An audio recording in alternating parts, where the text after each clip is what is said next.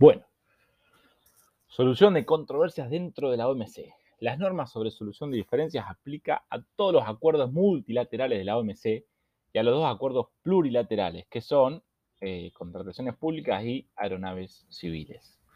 Los actores intervinientes en el órgano de solución de diferencias son, bueno, las partes, perdón, en el estatuto de solución de diferencias son las partes, solamente los miembros de la OMC, el órgano de solución de diferencias, eh, el grupo especial, que tiene tres o cinco integrantes, el órgano de apelación, que tiene siete integrantes, y la secretaría de la OMC, que vendría a tener el rol de director general.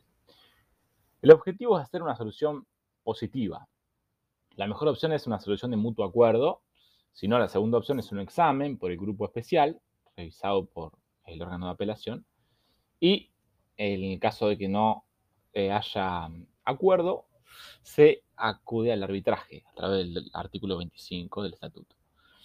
Las etapas iniciales son la celebración de consultas, examen por el grupo especial y revisión por el órgano de apelación. Esto incluye, incluye lo que es eh, los buenos oficios, conciliación y mediación, que puede darse de forma simultánea a la resolución del órgano de apelación. Es decir, mientras el órgano de apelación está actuando, se puede acudir a conciliación y mediación.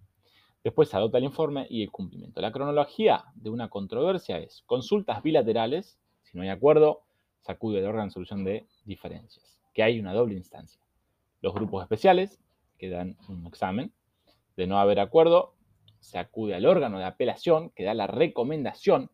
Si la parte que debe hacerlo no lo cumple, la contraparte puede tomar medidas de retaliación que son consideradas en el artículo 22 y se incluye son medidas temporales a las que se puede recurrir en caso de que no se aplique un plazo prudencial las recomendaciones y soluciones adaptadas. Entonces, compensación, una compensación voluntaria o suspensión. Aparte que haya recurrido al eh, Estatuto de Solución de Diferencias, podrá pedir la autorización del OSD para suspender la aplicación al miembro afectado de concesiones u otras obligaciones resultantes de los acuerdos abarcados. Entonces dice, cuando se aplique una medida de retorsión, quien lo haga puede ejercerlo en otras ramas, es decir, amplía el ámbito de medidas de retorsión para las partes. Y por ejemplo, si el problema es en el área de servicios, si no se puede aplicar una medida de retorsión ahí, que es la compensación o suspensión, eh, se puede aplicar en otra. Por ejemplo, en, agricultura, por ejemplo. Anulación o menoscabo. si una medida es violatoria de las obligaciones contraídas en virtud de un acuerdo abarcado, un acuerdo, por ejemplo, de servicios, se presume, eh, esto es inversión de carga de la prueba, se presume que es culpable. Por lo tanto, se debe invertir la carga de la prueba, es decir, se debe demostrar que la acusación es falsa. Entonces, aquí hay presunción de culpabilidad. Es decir, si una medida está violando un acuerdo contraído, eh, se presume la culpabilidad y entonces tiene que demostrar lo contrario, ¿no? El denunciado. El denunciante, eh, para el caso de que una medida no es violatoria de las obligaciones contraídas en un acuerdo, la parte reclamante se apoyará con la carga de la prueba. Es decir, el que denuncia va con las pruebas mostrando que el otro tiene la culpa de, haber hecho tal cosa. Carga de la prueba se denomina esto. En este caso, la presunción del denunciado, digamos, es eh, inocencia. Entonces, en el caso de que la medida esté violando un acuerdo, el que es demandado debe demostrar la inversión de carga de la prueba, debe demostrar lo contrario. En el caso de que la medida no viola un acuerdo, dentro de la OMC, se presume que es inocente y el que denuncia tiene que demostrar lo contrario, tiene que demostrar que justamente se está violando. Carga de la prueba sería. El órgano de apelación únicamente tiene potestad de derecho, no de hecho. La apelación tendrá únicamente por objeto las cuestiones de derecho, tratadas en el informe del grupo especial y las interpretaciones jurídicas formuladas por este. Entonces, el informe del órgano de apelación puede confirmar, modificar o revocar las constataciones o conclusiones del grupo especial. serán adoptadas por el órgano de solución de diferencias y aceptadas sin condiciones de las partes, salvo que el órgano de solución de diferencias decida por consenso no adoptar el informe del órgano de apelación en un plazo de 30 días contados a partir de su distribución a los miembros.